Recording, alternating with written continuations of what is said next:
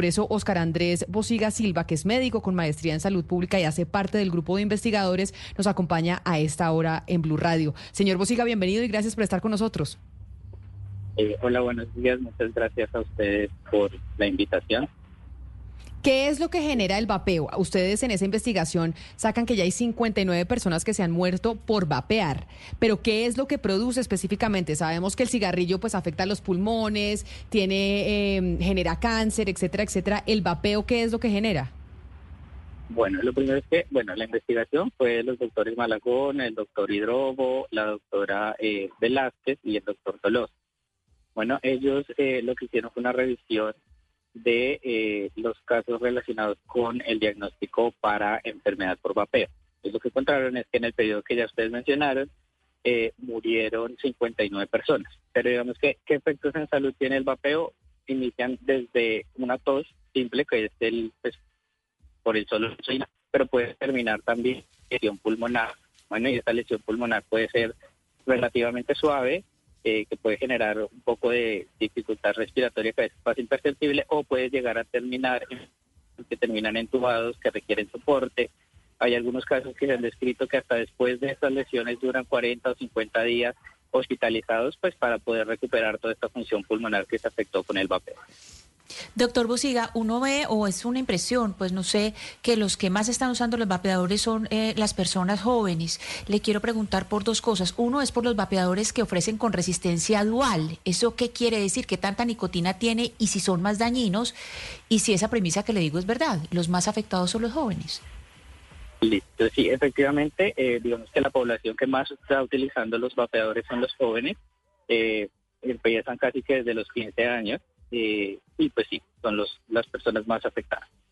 Eh, con respecto a la resistencia dual, eso es distinto y diferente a los niveles eh, de nicotina. ¿Listo? Estos sistemas pues se llaman SEAN, que son sistemas electrónicos de administración de nicotina, que también pueden ser sistemas electrónicos sin nicotina, que van a variar, depende pues del fabricante y de las concentraciones. Uno puede encontrar sin nicotina, con nicotina 5, 10, 15, 20%, y eso pues depende uno de quien lo compre y la dosis.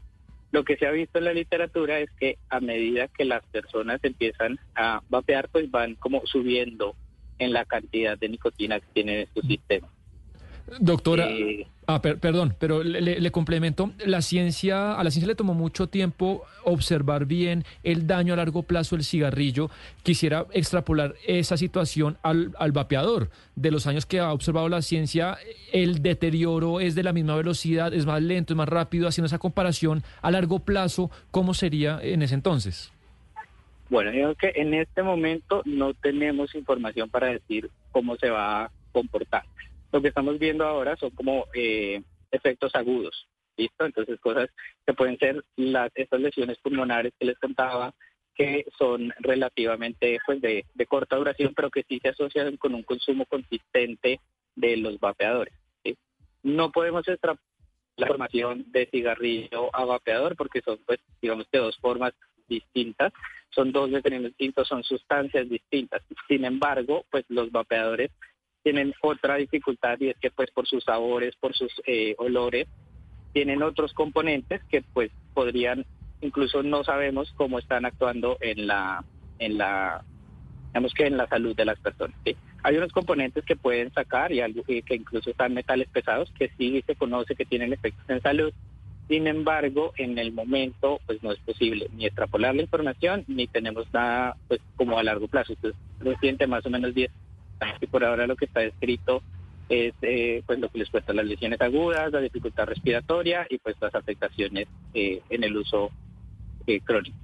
Doctor, esos sabores, esos olores, esa cantidad de variedad que hay de los vapeadores, ¿hace que sean más adictivos que el cigarrillo, por ejemplo? bueno, digamos que lo que podría ser adictivo a, a estas sustancias es la nicotina y pues eso va a depender de el la concentración, como les contaba, pues puede haber sin nicotina o con unos niveles hasta 20% de nicotina. Eh, lo que sabemos y lo que se ha, encontrado es que la gente generalmente lo utiliza como alternativa para dejar de fumar, pero no funciona y puede terminar o consumiendo más nicotina porque va subiendo la concentración O otra de las cosas que también se ha evidenciado es que la gente que inicia con vapeador y que no fumaba termina finalmente fumando cigarrillos. Pues para que vean los resultados y las consecuencias del de los vapeadores que hay que ponerle la lupa y sobre todo en los jóvenes. Doctor Oscar Andrés Bosiga, mil gracias por hablarnos de la investigación y por prender las alarmas sobre el vapeo que a veces la gente cree y sobre todo los jóvenes creen que es inofensivo y no, no es inofensivo. Ya hay 59 muertes asociadas a esa práctica en Colombia desde el 2020. Mil gracias por haber estado con nosotros y feliz día. A ustedes muchas gracias, igualmente feliz día.